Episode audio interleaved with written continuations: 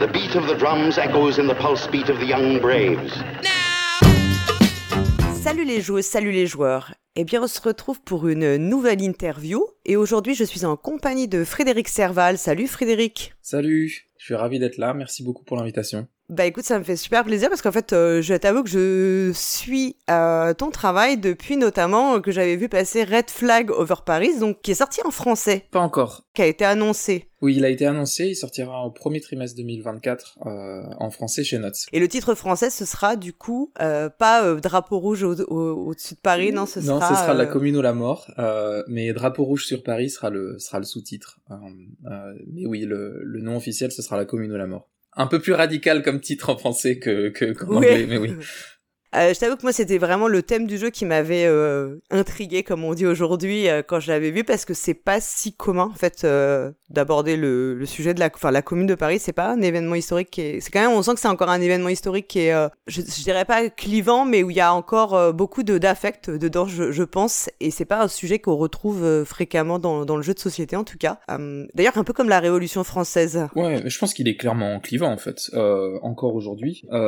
Et je pense que c'est un sujet qui est un petit peu dont on a un peu rediscuté parce que euh, il y a pas mal de gilets jaunes euh, à l'époque euh, où le mouvement était important il y a quelques années qui avaient utilisé un peu cette certains qui avaient réutilisé cette imagerie de la commune de Paris parce que c'est quand même euh, une euh, un événement qui est assez plastique donc on peut utiliser dans différents Mm. dans différents cas je pense euh, qu'on peut mobiliser dans différents mouvements politiques et du coup on avait un peu discuté de ça euh, il y, y avait eu des, des discussions justement sur euh, des gens qui avaient fait euh, assez important euh, je me rappelle plus comment il s'appelle ce ce comment s'appelle cette analyse politique qu'on voit euh, tout souvent à la télé euh, je me rappelle plus comment il s'appelle, qui était avant sur Canal, bref, mais qui avait comparé euh, Emmanuel Macron à, à Thiers.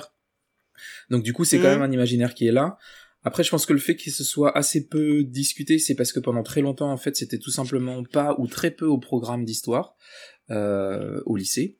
Euh, C'était quelque chose sur lequel on passait euh, très rapidement, mais ça a été ra- ra- rajouté il y a quelques années au programme, donc il y a maintenant euh, une section un peu plus importante sur la commune de Paris. Donc je pense que ça fera peut-être un peu plus partie de l'imaginaire des, générations qui, qui sortent du lycée aujourd'hui. Je pense que c'est un événement qui dépend beaucoup de la famille politique euh, à laquelle enfin, nos, nos familles appartiennent. C'est-à-dire que je pense que si tu as été élevé dans une famille qui a plutôt des voilà des, des idées de gauche, euh, c'est au contraire un événement qui est plutôt enfin c'est plutôt une euh, partie de l'histoire qui est très euh, euh, mise en avant en tout cas et racontée euh, familialement euh, en fait presque une transmission familiale ou ou par des cercles politiques plus que scolaires effectivement. Exactement, ça je pense que c'est très vrai. Avant de rentrer vraiment dans le dans le débat sur tes jeux et sur aussi bien sûr tout ce qui touche à l'histoire parce que c'est euh, un sujet qui te passionne euh, et comment l'histoire peut être utilisée dans le jeu de société, euh, on va rapidement parler un petit peu de ton parcours de, de joueur. Mhm.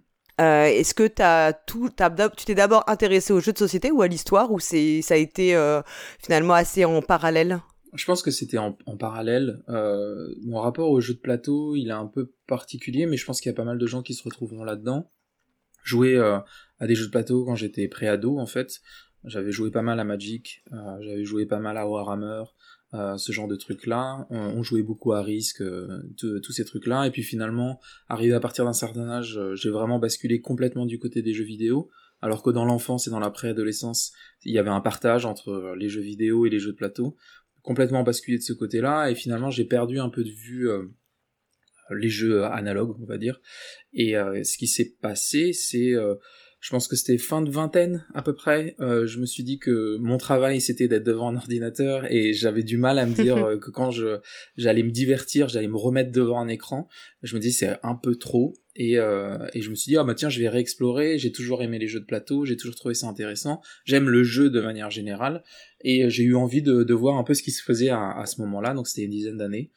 Et j'ai commencé à regarder, et du coup j'ai j'ai commencé à m'intéresser aux jeux de plateau en général. Je pense que le premier jeu que j'avais acheté, c'était Small World, euh, parce que du coup je voulais voilà retourner sur des trucs de stratégie, voir un peu ce qui se passait. Et je me suis rendu compte en allant dans les magasins qu'il s'était passé beaucoup de choses, euh, et, du coup ça m'a ça m'a ça m'a pas surpris. Et en fait un, jour assez tôt dans ma recherche, euh, je suis tombé sur une boîte euh, euh, qui s'appelle Twilight Struggle, donc la beaucoup de gens connaissent parce que du coup ça a été le jeu qui a été numéro Oui. 1 sur Board Game Geek pendant très longtemps, c'est vraiment un grand classique du jeu d'histoire. Et en fait, je Mm. savais pas que ce type de jeu existait tout simplement. Du coup, j'ai acheté Twilight Struggle euh, parce qu'à la base, moi, l'histoire c'était ma formation, donc c'était quelque chose qui m'intéressait forcément, et je j'avais même pas imaginé le fait que je pouvais mélanger deux choses qui me passionnent, le jeu euh, et l'histoire dans le format du jeu de plateau en fait. Euh, ce que j'aimais bien faire en jeu vidéo, je jouais pas mal à des jeux de stratégie euh, et des choses comme ça, mais je savais pas que ça existait dans l'univers du jeu de plateau. Et en fait, Toilette Struggle, ça a ouvert quelque chose pour moi. Je me suis rendu compte du potentiel et du coup, j'ai commencé à explorer, découvrir, et je me suis rendu compte de la richesse de ce qui existait en fait dans ce domaine-là, du mm. jeu d'histoire en général et le wargame en particulier. C'est vraiment par là où j'ai vraiment creusé. J'ai beaucoup joué à des jeux de guerre euh, pour commencer, euh, mais après voilà, j'ai toujours été intéressé par l'histoire dans le jeu en général. Ok, non mais tu fais bien la distinction entre wargame et jeu d'histoire, et oui. je pense que toi tu tu te revendiques plutôt comme euh, créateur, enfin designer de jeux d'histoire plus que de wargame en fait. Oui. Alors du coup, je pense que le wargame en fait pour moi recouvre différentes choses. Euh, le wargame c'est un jeu qui va représenter un conflit militaire et qui peut être fantastique ou historique. Euh, et donc du coup, mm-hmm. de cette manière-là, quand on pense aux jeux d'histoire, tous les jeux d'histoire ne parlent pas forcément de conflits militaires. Euh, il y a beaucoup de jeux d'histoire qui parlent de politique, euh, qui parlent de différentes choses, et il y a un sous-ensemble du jeu d'histoire qui est le jeu de guerre historique. mais à savoir que le jeu de guerre lui-même va au-delà du jeu d'histoire. Donc du coup, c'est vraiment des des un peu des diagrammes de mm. veines comme ça euh, avec des parties qui sont superposées. Moi je joue à tous les jeux d'histoire, qu'ils soient militaires ou pas, j'aime beaucoup les jeux de, de conflits euh, militaires, c'est par là que je suis rentré, mais après moi mon intérêt il est au-delà de ça, je m'intéresse aux jeux d'histoire en général. Et, comment tu classifies bon, tous les tous ces jeux euh, souvent d'ailleurs des Euro games ou enfin en tout cas les, ce qu'on appelle les jeux à l'allemande où on a un une, un fond, enfin une toile de fond historique, mais dont on dit souvent que le thème est plaqué. Est-ce que tu les considères quand même Je pense à par exemple un jeu comme Mombasa, bon, on en reparlera avec une histoire qui peut être euh, un peu aujourd'hui discutée, ou même Puerto Rico. Il y a quand même un fond historique. Euh, est-ce que ça reste des jeux d'histoire pour toi, ou, ou les thèmes est trop plaqués en fait euh? Ouais, du coup, faire cette distinction-là, ça va être dur. Hein. C'est comme toutes les catégorisations, elles sont forcément artificielles et, et on pourrait dire, comme on dit en statistique, tous les modèles sont faux, mais certains sont intéressants. et, et en gros, voilà, c'est toujours un peu difficile de, de mettre une ligne de manière arbitraire euh, quelque part. Pour moi, la différence, ça va vraiment être l'intention du jeu. Euh, et pour moi, les jeux d'histoire, c'est des jeux dont l'intention est de parler de l'histoire et qui utilisent les mécaniques pour servir ce, cet objectif. Euh, à l'inverse, quand je pense à un autre jeu que, que j'aime que j'aime beaucoup, Tigris et Euphrate, euh, qui est un pur mhm. euro allemand. Euh, le, but du designer, c'est pas de représenter euh, les dynamiques politiques complexes de cet événement en particulier. il avait les mécaniques en tête et il utilise le thème historique comme une couche esthétique en fait. Euh, et du coup, c'est vraiment le rapport à l'histoire qui est différent.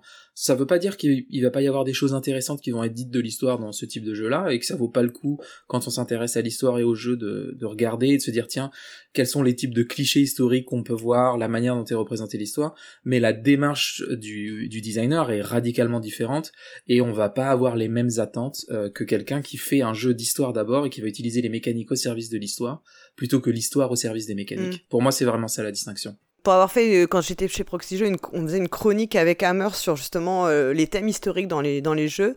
Euh, si je pense à un jeu comme Ansa Teutonica, on se rendait compte quand même qu'il y avait des, ouais, des éléments mécaniques qui étaient probablement inspirés de, de, de réalité historique qui avait dû être lu par le, enfin voilà, dans son travail de recherche par l'auteur et qu'il en avait, euh, qu'il en avait probablement réutilisé d'une certaine manière en fait. Euh, on, on, le voyait bien, Lou. Enfin, pour rendre ça de Donica, pour Gugong aussi, qui est un jeu dans lequel on se fait des cadeaux pour éviter en fait, euh, puisque la corruption était interdite et donc en fait c'était un système de cadeaux qui avait remplacé ça.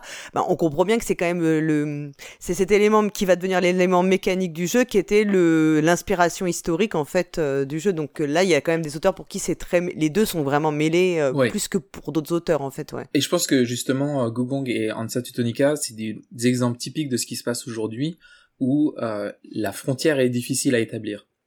Parce que clairement, mm. comme tu disais, il, ben il y a des mécaniques qui sont clairement qui sont clairement là pour représenter quelque chose d'historique. Même si fondamentalement c'est des euros, etc. Donc on est vraiment sur la course au, point de victoire et on est vraiment le focus est beaucoup plus, enfin le le design se, se, se, se, concentre vraiment sur euh, l'expérience de jeu plus que sur euh, la compréhension historique, euh, on est vraiment dans, des, dans, dans, une zone grise en fait. Et c'est ça que je trouve super intéressant. Moi j'aime bien ça, je trouve ça, je trouve ça vraiment bien. Ça rend les jeux encore plus intéressants et c'est vraiment intrigant quand on, bah, finalement qu'un jeu nous donne envie de comprendre un peu mieux le contexte historique et quand, quand on comprend un peu mieux le contexte historique, on regarde le jeu d'une manière différente. Et, et en fait cette interaction là, ce, ce dynamisme dans l'interaction, je trouve ça super intéressant c'est des thèmes qui t'intéressent beaucoup. D'ailleurs, tu as créé une chaîne YouTube qui est consacrée en fait euh, à, au jeu et à l'histoire, euh, au Moludens. Je pense que tu disais que cette chaîne, au départ, euh, tu, elle avait un peu, enfin, tu avais du mal à trouver comment l'orienter, puis c'était venu progressivement finalement le le l'orientation que tu lui avais donnée Ouais, ça, ça a été un peu euh, ça a été un peu compliqué euh, dans qu'est-ce que je voulais faire de cette chaîne. À la base, j'ai fait cette chaîne euh, avec une audience en particulier et mon archétype, je visais mon, mon frère. Euh, et en gros, mon frère, c'est quelqu'un qui aime l'histoire, qui aime les jeux de plateau, mais qui euh, ne joue pas forcément à des jeux d'histoire, qui ne sait pas forcément qu'ils existent. Quand il sait qu quand, quand il est au courant que ça existe, il trouve ça compliqué et euh, des fois un peu rebutant, parce que c'est un truc qu'on n'a pas encore dit, mais souvent le jeu d'histoire, ça peut être un peu laid, euh, ça peut être euh, euh, des jeux qui sont très longs et très compliqués, et donc du coup il y a un peu cette avec beaucoup de règles, beaucoup de règles complexes à, à intégrer, pour les joueurs et joueuses, ouais. Et du coup ça a cette image un peu un peu austère, quoi. Et donc du coup je, pour moi j'avais visé particulièrement cette audience-là, qui est une audience très très spécifique, mais voilà, j'avais fait cette chaîne pour convaincre mon frère et les gens comme mon frère euh, de s'intéresser aux jeux d'histoire et de rentrer un peu dans cet univers qui, à mon sens, si on y si on y rentre par le biais de gens qui sont euh, bienveillants et qui ont euh, cette envie en fait de le rendre accessible et qui euh, et qui utilisent des jeux et qui montent des jeux qui sont accessibles au plus grand nombre, ben, en fait, je pense que ce, ce public-là se rendra compte que le jeu d'histoire, ça peut être pour eux et ils n'ont pas forcément besoin d'aller jouer à des jeux qui durent 25 heures avec des règles extrêmement complexes. qui, y en a pour, il y a des trucs pour tout le monde en fait. Donc j'ai commencé mmh. avec ça. Et en fait, petit à petit, euh, je me suis rendu compte que euh, en interagissant avec ma propre communauté, donc ma communauté des joueurs d'histoire, euh, ben en fait je me suis rendu compte qu'il y avait des choses que je voyais euh, dans la manière dont nous-mêmes en tant que communauté on parlait de l'histoire, dont on euh, dont on en débattait, et que en fait je me suis confronté à quelque chose et je me suis dit mais c'est en fait j'ai l'impression que les principales voix qu'on entend dans dans ce hobby-là sont pas forcément des choses avec lesquelles je suis d'accord. Et du coup, il y a une partie de mon contenu qui s'est orientée sur, euh, bah, en fait, discuter du jeu d'histoire de manière un peu plus, euh, un peu plus ouverte, euh, et finalement discuter de sujets qui sont des fois difficiles. typiquement, on fait beaucoup de jeux de guerre, mais dans les jeux de guerre, on représente jamais la dimension des victimes civiles on, donc souvent en fait euh, on a énormément de détails dans les règles mais en fait on se rend compte que on représente l'histoire de manière extrêmement superficielle. Euh, et du coup je me suis dit ah bah en fait j'aimerais bien parler de toutes ces choses là pour avoir des discussions qui font que le jeu d'histoire sera plus intéressant dans le futur et peut-être inspirer des gens euh, à, à voir le jeu d'histoire différemment et aussi à l'aborder en tant que designer différemment. Et donc potentiellement inspirer aussi des concepteurs de jeux pour dans, dans, le discours. Donc du coup articuler les deux, montrer que le jeu d'histoire, euh, ben, finalement ça fait plein de choses et que c'est intéressant pour des gens qui s'y connaissent pas, et pour les gens qui s'y connaissent, parler de sujets qui sont pas en général forcément abordés dans qui sont pas ceux qui sont les plus abordés. Exactement. ouais. En fait, tu as, cette vision quand même, parce que, enfin, peut-être que ça peut être un peu euh, stéréotypé, mais même pour moi qui suis euh, joueuse de jeux de société, euh, enfin, en, hobby numéro un, tout ce qui est les jeux d'histoire et ou les wargames, des, on sent que c'est une niche dans la niche en fait déjà, qui est pas, et on n'a pas forcément le sentiment que c'est facile d'y accéder. alors, d'autant plus, enfin, on a l'impression aussi que c'est un milieu beaucoup moins féminin en fait. Enfin, c'est une. C'est pas une impression. Une branche du jeu. C'est, c'est ouais, vrai. Voilà, je pense que c'est pas qu'une impression. Mm. Euh, est-ce que c'était aussi une volonté, toi, de, de, lui donner une, c'est tout. Enfin, j'imagine que c'était une volonté de lui donner plus d'ouverture vers une aussi à dépasser la communauté, euh, dépasser cette, la communauté classique des des joueurs de jeux d'histoire et de wargame. Et je dis joueurs volontairement parce que voilà, c'est majoritairement des hommes. Alors majoritairement, on, va on va se dire les choses. Hein. C'est c'est ultra majoritairement des hommes. Euh, toutes les études qui ont été faites, alors du coup c'est pas des études super sérieuses parce que du coup on va pas avoir des gens euh, qui vont faire des doctorats de sociaux sur euh, euh, sur l'univers du jeu de guerre malheureusement, mais bon voilà il y a quand même à chaque fois qu'on fait des comment s'appelle des questionnaires pour avoir des points sur la communauté, moi quand je regarde mes statistiques YouTube j'avais fait une enquête euh, sur la communauté du wargame français euh, aussi euh, sur un forum qui s'appelle Strategicon. Il y avait des Américains qui avaient fait une enquête sur le, le wargame figurine aux États-Unis. Et en général, si on est à 1% de femmes, c'est à peu près c'est à peu près la moyenne haute. Donc c'est juste pour pour, on se parle pas de de 70 30, 80 20, on se parle de c'est un milieu qui est à 99% des hommes et quand on regarde euh, le type euh, d'homme, ça va être euh, en général des gens qui ont fait des études supérieures. Euh, mmh. Et du coup, en fait, il y a quand même une, on va dire, euh, sans, sans, je pense que c'est, on peut dire qu'il y a une une homogénéité sociale très très forte dans le oui, donc, dans le jeu dans le jeu de guerre, dans le jeu d'histoire. Ce qui ce qui bah, forcément crée aussi de l'entre-soi et bah, n'aide pas forcément à l'ouverture hein, puisque bah, ce qui est logique, hein, c'est un, finalement c'est une sorte de cercle. Hein, Exactement. Euh, plus on est ensemble, euh, moins on est ouvert à, à d'autres d'autres personnes. Et, et, je pense que c'est pas une fatalité en fait, et c'est ça la, c'est ça la différence, et c'est et c'est pour ça aussi que que je pense que ma, position elle est un peu euh, hétérodoxe euh, là-dessus. Je pense que c'est pas une fatalité. Moi personnellement, j'ai pas envie de, euh, de jouer qu'avec des vieux monsieur de 60 ans. j'ai envie de jouer avec tout le monde. et je pense que et je pense que j'adore jouer avec des vieux monsieur de 60 ans. Il y en a qui sont super.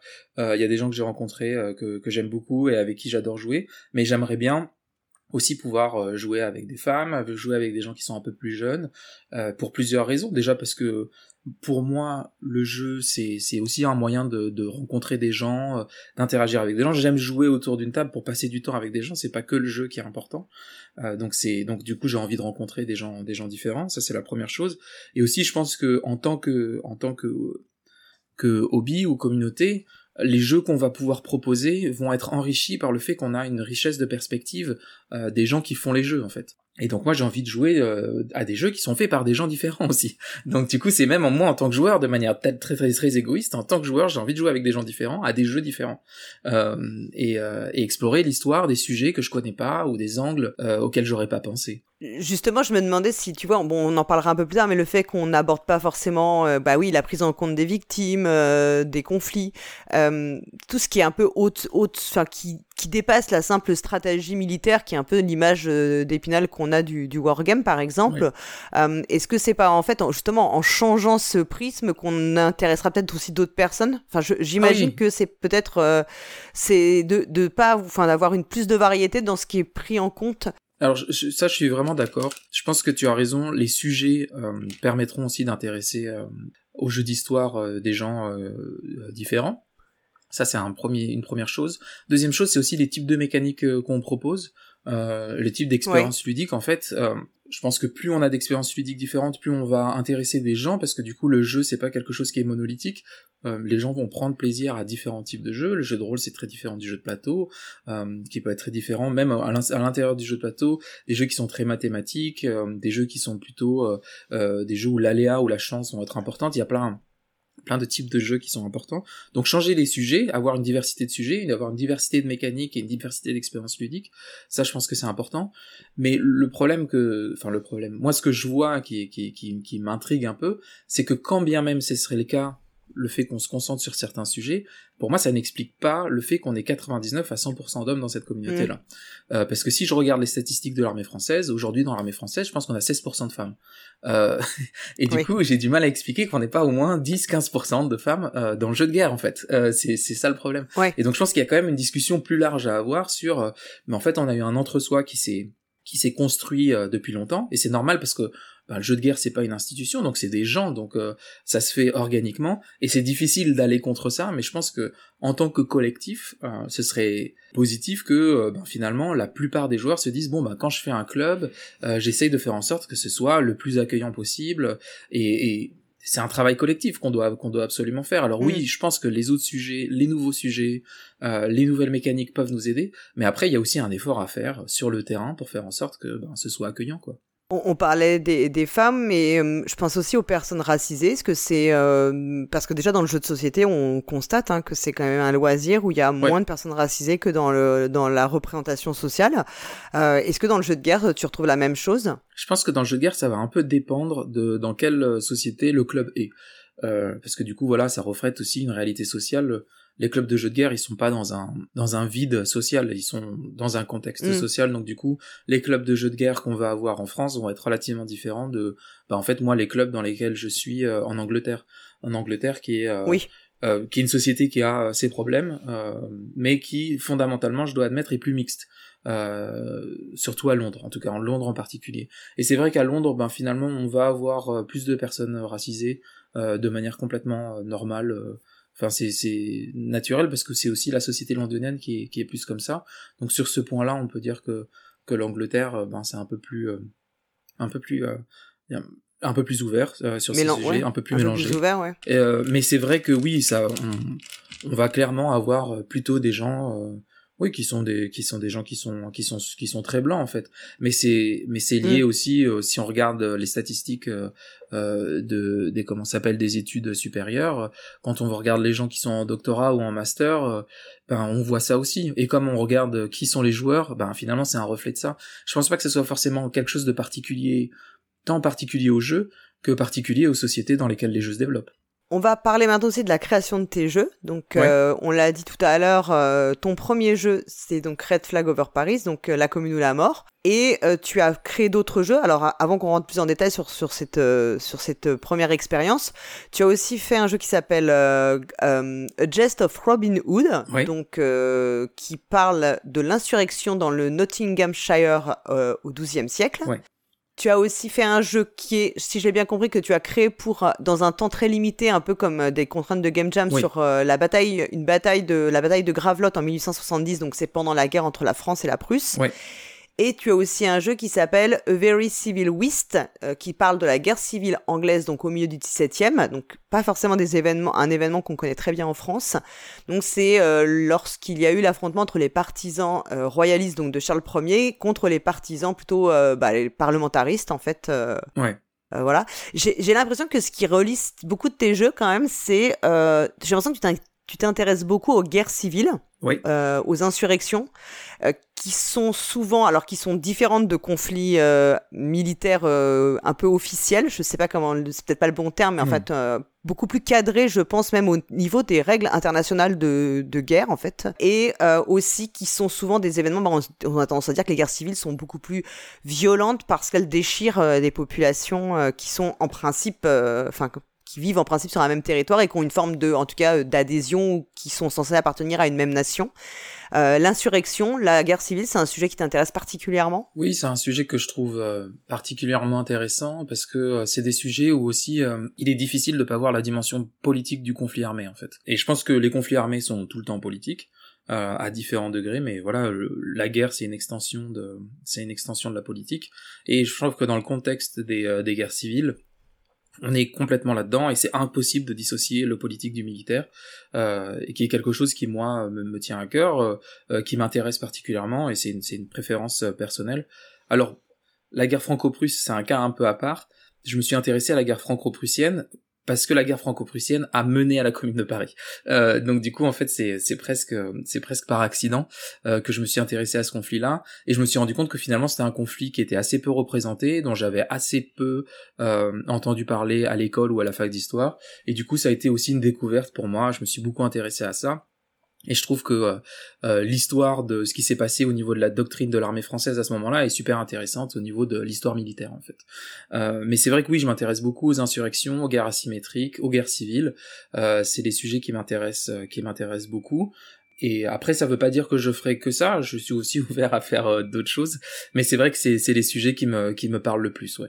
Parce qu'il y a la dimension civile justement qui, est, qui va être forcément plus présente aussi. On peut, voilà, on va pas se concentrer, on peut pas se concentrer que sur des batailles. Du coup, enfin, enfin, ça va être plus déconnecté et peut-être aussi de choses qui sont moins cadrées, euh, moins euh, organisées Bah, dans, déjà, dans le dans le conflit. On peut pas s'intéresser qu'à la dimension euh, militaire, on est obligé de s'intéresser à la dimension politique, c'est-à-dire que voilà, il y a aussi il faut euh, il faut pas que gagner des conflits, il faut aussi euh, convaincre et j'aime bien en fait cette articulation.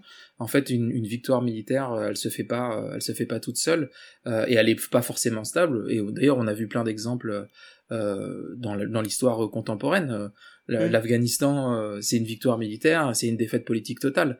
Et je pense que c'est un, c'est un bon exemple de, de, de penser à ces choses-là, de les articuler ensemble pour comprendre finalement les conflits d'aujourd'hui. Euh, beaucoup des conflits auxquels on est confronté aujourd'hui sont il y a de la dissymétrie ou de la symétrie, euh, et il y a des dimensions politiques qui sont extrêmement fortes, euh, que ce soit en Ukraine, que ce soit en, Palestine.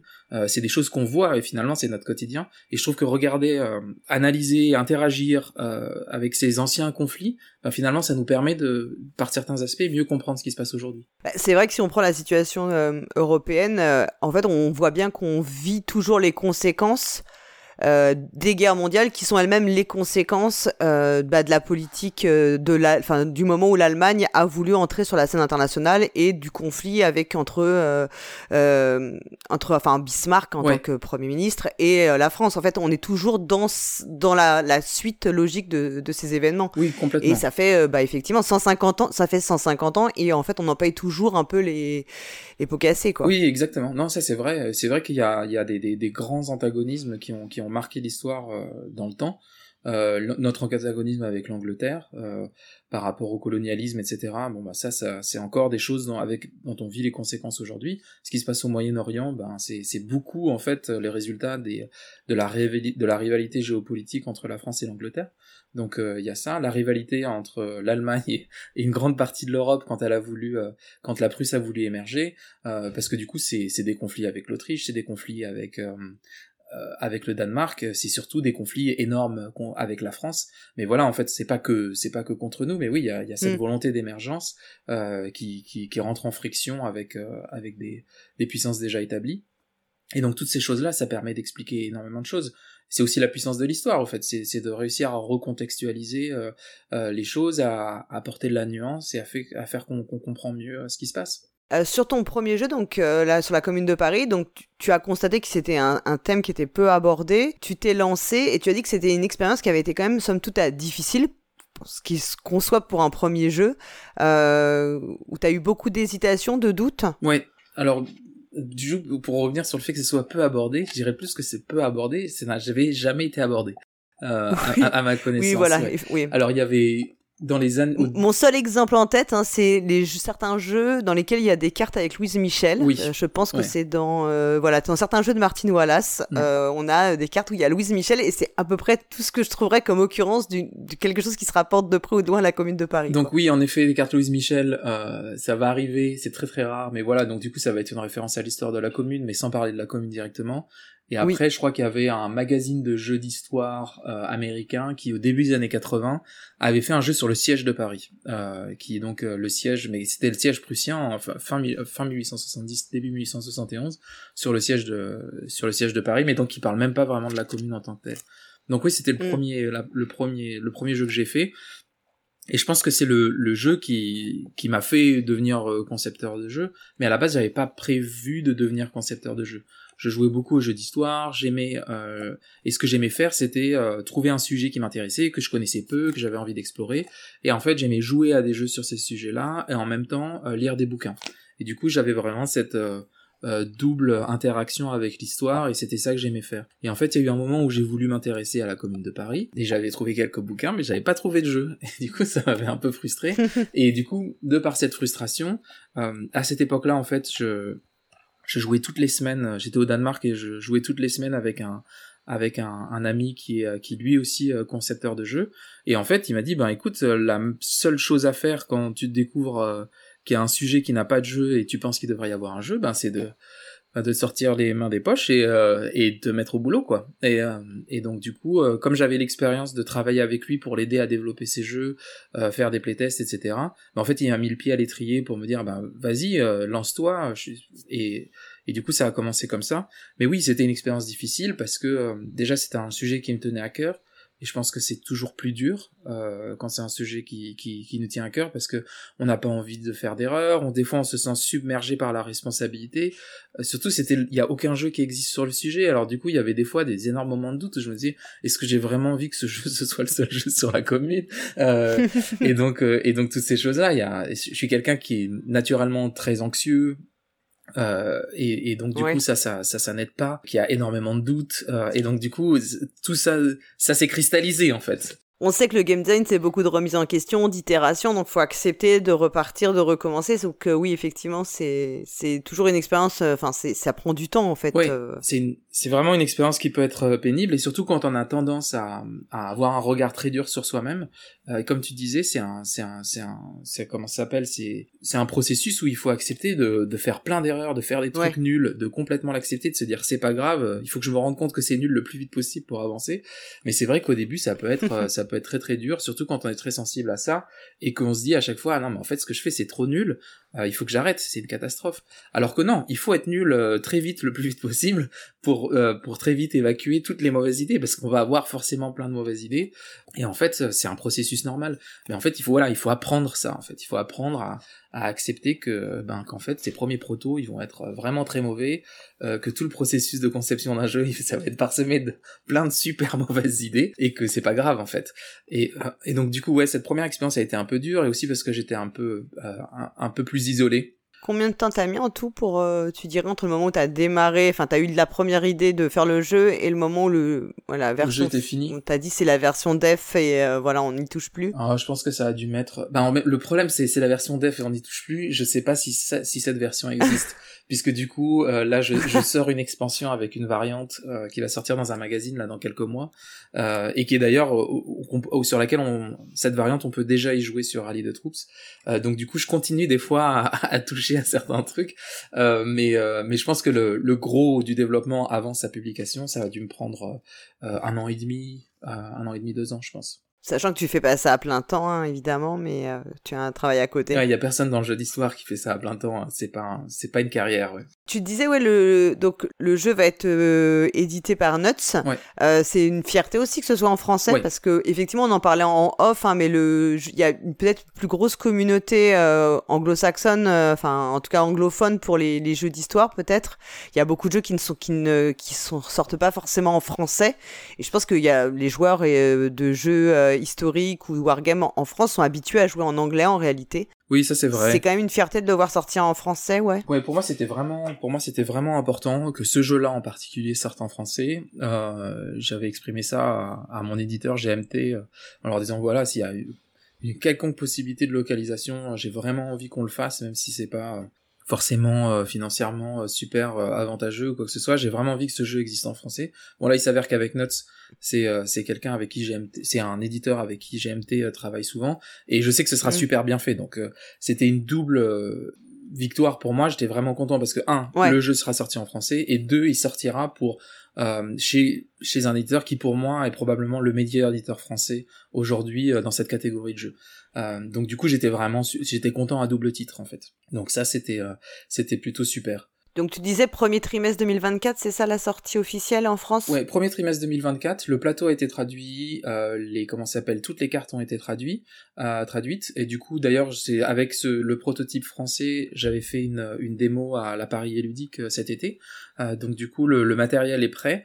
Euh, les règles sont traduites et là il y a du travail qui est fait en ce moment sur la traduction des euh, des comment ça s'appelle des notes historiques parce que le jeu vient avec un livret de notes historiques qui est beaucoup plus gros que le jeu le livret de règles parce que les les règles sont assez simples finalement mais le, le contexte historique est, c'est, c'est du card driven c'est ça? C'est du on joue avec des cartes et euh... c'est très proche d'un toilette struggle mais d'un toilette struggle euh, light on va dire. Donc du coup sur un plateau beaucoup plus restreint euh, il y a que 12 espaces euh, différents. Euh, et après voilà avec un deck qui est aussi moins important et des cartes qui sont peut-être un peu moins complexes. Donc voilà on peut aussi y jouer en ligne, euh, donc sur euh, un site qui euh, est spécialisé hein, pour proposer des jeux d'histoire ou des jeux de guerre. Rally the Troops, comment ça s'est passé cette adaptation? Alors déjà peut-être pour contextualiser, dans le dans l'univers des jeux d'histoire, on a on a toujours eu des solutions pour jouer en ligne à la plupart des jeux, même les jeux des fois super obscurs qui ont des tirages à 150 exemplaires, etc. On va avoir des solutions pour jouer en ligne. Pour ça, c'est une communauté qui est très bien organisée. On utilise une plateforme qui s'appelle Vassal, qui est une plateforme open source, euh, qui est donc juste un, euh, un logiciel pour lequel on va pouvoir développer des modules pour pouvoir jouer en ligne les uns avec les autres. Euh, c'est très moche, c'est très austère, mais euh, le, la communauté est, est, est, basée sur ça, parce que c'est très difficile de trouver des joueurs de jeux d'histoire, et du coup, c'est une communauté qui s'est très vite, très tôt, très organisée pour faire des jeux par correspondance en fait. donc ça, ça a toujours été partie de notre de notre de notre culture. Après, il y a des plateformes comme Tabletop Simulator aussi qui ont qui ont permis de faciliter ça. Moi, je travaille beaucoup sur Tabletop Simulator pour le développement, mais ça fait que en général, mes jeux vont souvent être disponibles sur Tabletop Simulator. Euh, et après, oui, on a, un, on a un nouvel entrant dans notre euh, univers euh, du jeu d'histoire. et je dis vraiment jeu d'histoire parce que du coup, c'est Thor, la personne qui, qui développe, qui développe Rallye de troupes, est aussi intéressé par le jeu d'histoire en général et pas que le jeu de guerre. Il fait partie un peu de ce courant-là. Et a, développé cette plateforme qui s'appelle Rallye de troupes, qu'on peut qui est une plateforme en ligne, donc un, comme un, c'est un pur site internet, mais qui va contenir une petite quinzaine de jeux et en fait, ils rajoutent des modules au fur et à mesure. Et l'avantage, c'est que, un, il n'y a rien à installer. Deux, c'est beaucoup plus joli que ce qu'on avait jusqu'à maintenant. Et le troisième avantage, c'est que les règles sont intégrées dans le module. C'est-à-dire que les joueurs ne peuvent pas faire d'erreur quand ils jouent. Euh, le module va les guider sur chaque étape. Donc on est, euh, on est quelque part un peu hybride entre le pur jeu de plateau où le jeu n'existe que dans l'esprit du joueur et le jeu vidéo euh, où finalement les règles vont être intégrées dans l'objet avec lequel on interagit. Donc du coup ça ça simplifie le processus d'apprentissage pour ceux qui connaissent pas le jeu, et aussi ça simplifie le, jeu par correspondance, comme ça il n'y a pas d'erreur, c'est fluide, etc. Et c'est vrai que ça propose une expérience euh, super euh, super intéressante. Comme les règles doivent être intégrées dans le code, c'était un processus intéressant de travailler avec Thor justement pour en fait partie de règles écrites qui sont écrites pour un cerveau humain et à se poser la question de comment on fait pour pour traduire ça Ouais, dans un dans un programme informatique. Euh, et donc du coup ça, ce processus-là était euh, était super intéressant. Et du coup ça fait que souvent on découvre des choses qu'on n'avait pas imaginées parce que du coup le, la machine va potentiellement voir euh, bah, des angles morts ou qui nécessitent de la clarification, qui peuvent être clairs pour un humain quand il lit un texte, mais qui va pas forcément être clair pour une machine. Et du coup ce processus-là était super intéressant. Et puis ça m'a permis euh, aussi d'intégrer une variante qui me tenait à cœur que j'avais mis disponible gratuitement sur Board Game Geek et qui là était disponible euh, euh, directement dans le jeu qui s'appelle la, la, variante censure qui, qui, apporte un peu plus de, de, de complexité stratégique au jeu. Donc du coup on peut jouer à la version originale, la version à la version censure. Et donc voilà, c'était vraiment un, super exercice. Et c'est une plateforme que je trouve euh, assez géniale, euh, sur laquelle je joue la plupart du temps. Je pense que le gros de mes expériences ludiques, c'est ça, Board Game Arena, et après mon, mon club de jeu. Après, euh, euh, donc Red Flag Over Paris, tu as tu as créé Gravelot, donc le jeu sur la c'est sur une la bataille en fait, une bataille de 1870. tu l'as créé en fait, je pense pour un magazine, c'est ça? C'est un jeu que tu as créé dans un temps restreint pour un magazine, il me semble? Ouais, c'est ça. Ouais. J'ai une bêtise? Non non, non c'est ça. C'est un et sur une, une bataille qui est méconnue. Et c'est vrai que je pense que la guerre 1870, euh, en fait, n'est pas si connue que ça. On, en France, en fait, on aborde plus la création de la Troisième République, mais euh, sans trop regarder ce qui s'est passé un peu avant. Euh, et suite à ça, d'ailleurs, tu as créé une, enfin, euh, tu as, décidé de créer une game jam, compte Sim Game Jam, c'est bien ça? C'est ça, ouais. Qui est dédié au jeu d'histoire? Qui est dédié au jeu d'histoire, ouais. du coup, oui, en fait, c'est parti de, en fait, on a avec la pandémie, j'ai commencé à être très actif sur euh, Discord euh, parce que je, je, je m'embêtais un peu à la maison. Et donc euh, et donc du coup j'ai rejoint le, le Discord des comment s'appelle des joueurs de jeux Coin qui est une série de jeux justement de conflits asymétriques dont on peut-être on parlera un peu plus tard et du coup voilà qui était une communauté de gens qui jouaient énormément à ces jeux-là et en fait par ce biais-là j'ai rencontré des, des gens qui sont devenus des euh, qui sont devenus des amis, voire des gens avec qui je travaille au quotidien aujourd'hui. Ouais, par ce biais-là, on a commencé à, j'ai commencé à interagir avec des gens avec qui j'ai commencé à, à, designer en parallèle en fait, comme des, un peu comme des collectifs où on parlait de, on parlait de on parlait de jeux, on parlait de conception de jeux, euh, et donc du coup il y avait un peu cette, cette euh, ce mélange, cette interactivité qui était euh, qui était vraiment vraiment très amusante.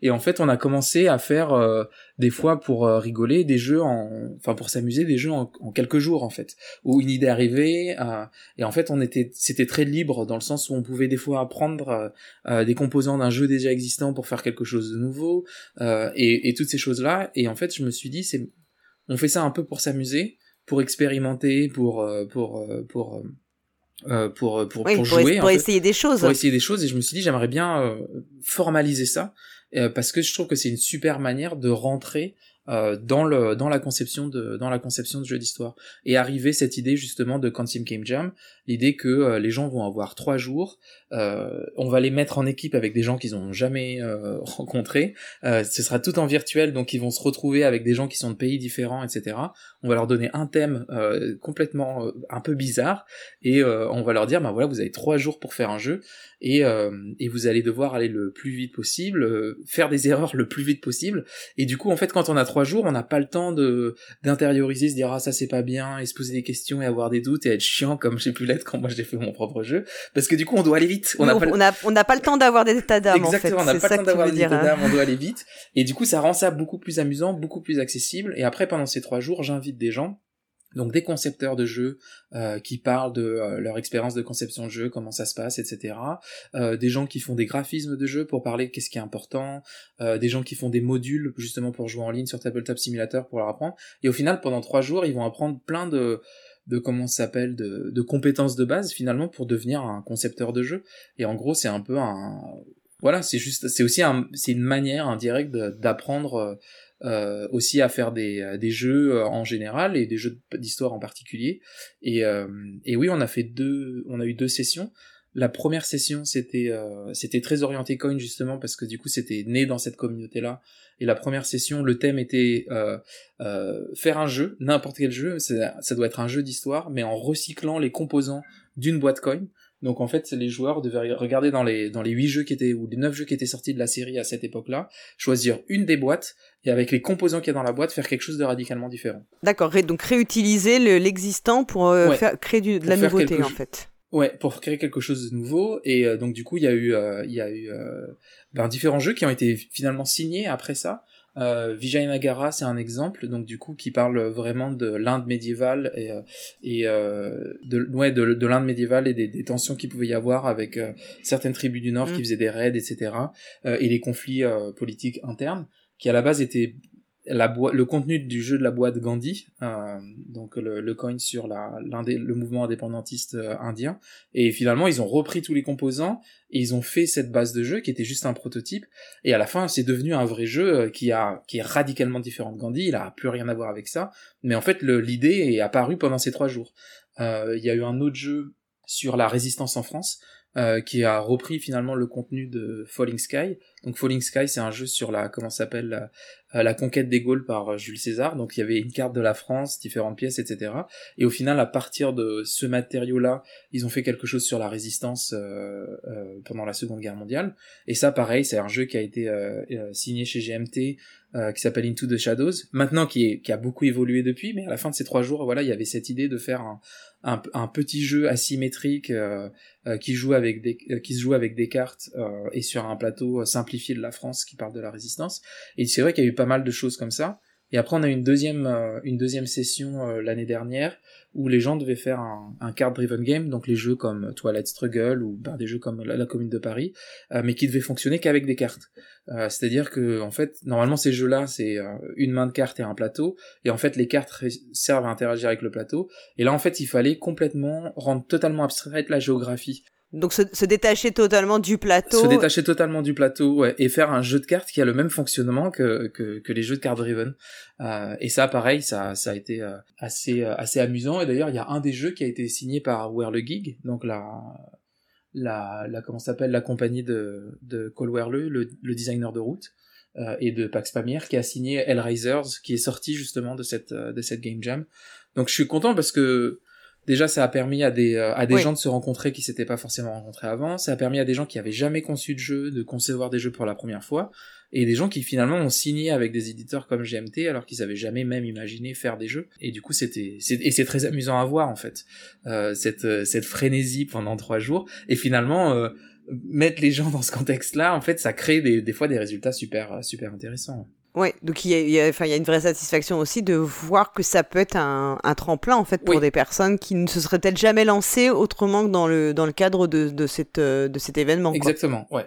Alors c'est pas parfait, hein, il y a des défauts. Euh, du coup, ça s'adresse à des gens qui peuvent se donner trois jours pour faire ça, donc forcément, ça limite énormément. J'imagine que ça, en fait, ça leur fait une, ça leur donne une vraie base une en fait après. aussi pour, pour, eux en fait. C'est-à-dire, je vais prendre que trois jours et ce sera ces trois jours-là, et après on verra quoi. Et du coup, euh, créer ce moment, ouais. Et du coup, c'est quelque chose dont je suis assez fier, je suis très content. On espère faire une troisième édition l'année prochaine. En, général, c'est tu le fais en euh, quelle période de l'année? C'est fixe Non, ou... non je suis très, je suis très. C'est quand tu peux. C'est quand je peux. Je suis très désorganisé et j'ai peu de temps et donc du coup en général ça va être, euh, en général ça va, la, la, période va se décider souvent deux ou trois mois avant que ça arrive. Euh, je sais qu'on va en faire une en, en 2024, c'est sûr. Euh, le problème c'est je sais pas si ça va se passer au premier trimestre ou au deuxième trimestre. Ça va dépendre de, de plein de choses au niveau perso, etc. Dans, dans, les jeux qu'on suivi, euh, tu as fait aussi, euh, alors je sais pas lequel est arrivé en premier, A Very Civil Wist ou bien euh, Jest of Robin Hood. C'est le, je sais pas lequel des deux tu avais conçu en premier. Jest of Robin Hood, en fait, il a été conçu pendant la pandémie. donc c'est celui qui est arrivé juste en juste après. Euh, et en fait, Jest of Robin Hood, c'est vraiment, c'est vraiment le résultat. Pour moi, c'est vraiment un projet de pandémie en fait. Euh, J'étais du coup sur ce Discord avec les autres joueurs de, de Coin, euh, une série que j'aime beaucoup. Donc pour ceux qui connaissent pas, Coin c'est pour euh, Counter Insurgency, donc euh, pour les guerres euh, insurrectionnelles. Et du coup, c'est un système qui a été créé par quelqu'un qui s'appelle Volko Runke, qui est un, qui est un designer de jeux d'histoire très très connu dans notre dans notre milieu, qui a inspiré Root. Et ça, il y a, je pense qu'il y a peu de gens dans le jeu de plateau traditionnel qui le savent. Root, en fait, c'est inspiré justement de la série Coin. Euh, et la série Coin, voilà, c'est une série. Mais justement, je voulais, je voulais en, en parler parce qu'effectivement, j'avais noté qu'il y avait des, enfin, il y avait, tu voyais des similitudes même entre euh, la, la, vision qu'on pouvait avoir en fait de ces insurrections euh, avec le jeu route en fait et avec des mouvements politiques euh, assez revendiqués comme le focusme auquel était fait référence pour route, euh, c'est-à-dire le fait de l'idée qu'en fait on va faire la guérilla aussi en, en, en comment dire, en rassemblant les paysans par exemple, les personnes vraiment euh, et, pas que une, une insurrection euh, des gens politisés, mais aussi de la population euh, civile. Enfin, j'espère je, pas me tromper en expliquant ça, mais c'est ce que j'avais compris en fait sur le et que c'est ce qui inspire beaucoup Route, hein, j'imagine aussi dans certaines des factions en fait, notamment la faction du peuple de la forêt en fait, qui doit être, j'imagine, je pense que Route effectivement est assez caractéristique d'un jeu de société, mais qui est quand même très très marqué effectivement, euh, enfin, qui, dont on voit les origines en fait, wargame et, et jeu d'histoire. Ben, en fait. le, le, designer Cole Werle de, de Root, c'est quelqu'un qui vient du jeu d'histoire. Euh, c'est un peu notre, c'est un peu notre héros entre guillemets, c'est-à-dire que c'est un pur designer de jeux d'histoire très très pointu euh, qui a euh, explosé sur la scène euh, mainstream, on va dire. Euh, et du coup, ça, pour ça, c'est vraiment, c'est vraiment une, une, réussite euh, pour nous. Et euh, donc, je pense que tout, le monde est relativement fier dans notre communauté. Il est très très respecté. Euh, parce que justement il a apporté en fait la série Coin euh, au grand public et ça c'est une victoire fantastique en fait parce que du coup quand on regarde Route finalement quand on le regarde avec des yeux d'historien ou de quelqu'un qui s'intéresse à la science politique on se rend compte assez vite que la plupart des factions dans Route sont des archétypes politiques et du coup, c'est exactement ce que tu disais. Euh, la, la, euh, la, faction verte, euh, ben finalement, c'est une faction insurrectionnelle euh, classique là, les, les petits les petits animaux de la forêt, justement, qui va créer un mouvement politique à, à, la base parmi les gens qui sont persécutés et finalement exploser dans des révolutions spontanées dans, de manière disparate. Euh, les lézards, ben, finalement, c'est un archétype de la comment s'appelle euh, de l'organisation terroriste en fait, euh, fondamentaliste, qui va être ultra radicalisé sur ses principes et qui va convertir des gens et qui va se baser sur cette base de convertis, qui va être relativement limité mais dont l'impact va être va être énorme. Mm. Tu as le, le comment s'appelle, t'as une, une, une, une faction rigide impérialiste euh, classique qui sont euh, les oiseaux. Euh, et du coup et du coup ouais du coup voilà. Et après l'état l'état militaire moderne qui qui est plutôt qui est plutôt le, le marquis. Et c'est vrai que voilà c'est tous c'est tous des archétypes en fait. Et on, on voit le, quand on regarde ça avec ce prisme là on se rend compte d'où vient Colberle en fait. Et, et ça ça t'a inspiré pour Robin des Bois en fait? Alors pas tant que ça finalement. Pas tant que ça. pas tant que ça, euh, parce que du coup, en fait, j'aime beaucoup Root. Euh, J'y ai beaucoup joué. Euh, je pense que je préfère jouer au jeu Coin, mais j'aime bien jouer à Root. Le problème que j'ai avec Root, c'est que euh, c'est un jeu qui est très trompeur, dans le sens où en fait, je trouve qu'il est beaucoup plus compliqué que euh, ce qu'il laisse imaginer en fait. Euh, parce que déjà, les factions sont toutes vraiment très très uniques.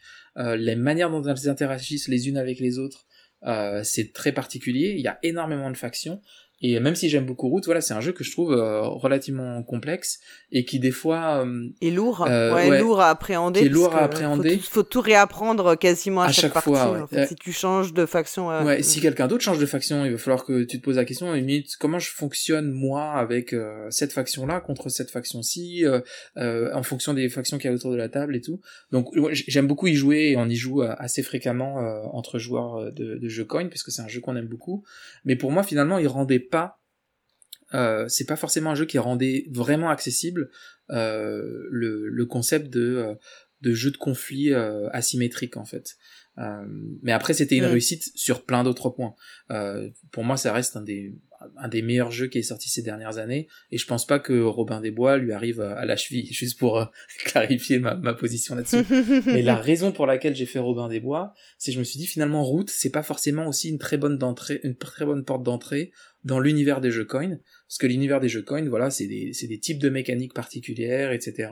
C'est une manière de jouer. Alors bien sûr, quand on y joue, on se rend compte que il y a clairement un lien de filiation entre Route et les jeux coin, mais c'est pas parce qu'on a joué à Route qu'on va pouvoir rentrer dans cette série, qui à mon avis est une des séries de, de jeux les plus intéressantes qui est sortie ces, ces 20 dernières années, et que j'avais envie de rendre accessible au plus grand nombre. Et du coup, j'avais cette idée quand j'étais sur cette communauté de me dire comment je peux faire en sorte que euh, la série coin soit plus accessible euh, et qu'il y ait un point d'entrée qui soit plus facile. Traditionnellement, on disait que Cuba Libre c'était le meilleur point d'entrée.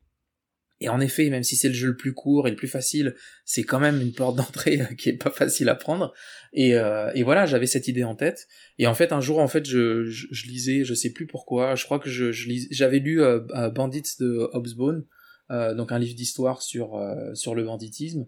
Et, et en fait, dans cette foulée-là, j'ai dû lire un article d'un historien britannique qui s'appelle Rodney Hilton, qui avait écrit un article sur Robin des Bois, et en fait, c'est- qui avait écrit cet article, je pense, en 56, donc à l'époque où il y avait, euh, on parlait beaucoup de Cuba euh, et de la révolution cubaine, et en fait, il faisait le parallèle dans son article euh, entre la figure de Robin des Bois et euh, les Barbudos, euh, en comment ça s'appelle à Cuba, et qui expliquait que finalement, par plein d'aspects, euh, Robin des Bois c'était un héros du peuple euh, qui, qui, qui en fait avait des méthodes insurrectionnelles en fait et qui euh, et qui Ouais. menait une insurrection contre le shérif de Nottingham et qu'en fait on pouvait vraiment relire réinterpréter le mythe de Robin des Bois avec les matériaux originaux surtout les matériaux médiévaux au prisme de la guerre insurrectionnelle qu'on connaît aujourd'hui et en fait ça m'a je me suis dit waouh ça c'est vraiment une idée à laquelle j'avais jamais pensé et que quand je l'ai lu me semblait évidente. Et je me dis il y a des, fois ces moments où on découvre quelque chose et on dit oui bien sûr. Et en fait on se dit c'est fou qu'on n'y ait pas pensé avant.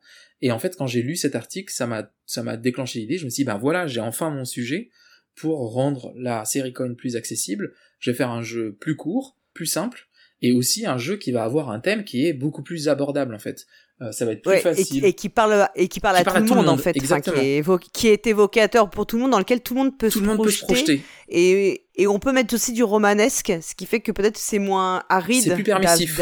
Oui. d'abord, quoi. Ouais. Ouais, exactement. Donc c'est un, c'est un univers qui est plus permissif, qui parle à tout le monde, comme, comme tu dis, et qui, est- et qui est, et oui, qui est comme on n'est pas sur un thème historique. Ce qui est intéressant dans le mythe de Robin des Bois, c'est sa plasticité et comment il a changé au fur et à mesure du temps. Oui. Et donc du coup, ça offre une liberté interprétative aussi. Et du coup, euh, c'est, c'est là où donc le, le projet a commencé comme ça, et puis, euh, et puis tout a commencé de là pour, pour Robin des Bois. Et ensuite, donc, tu as fait A Very Civil. Ouais. Donc, on le disait, c'est sur la guerre civile anglaise, hein, qui est pas forcément les, les- les événements euh, qu'on connaît très bien dans- en France.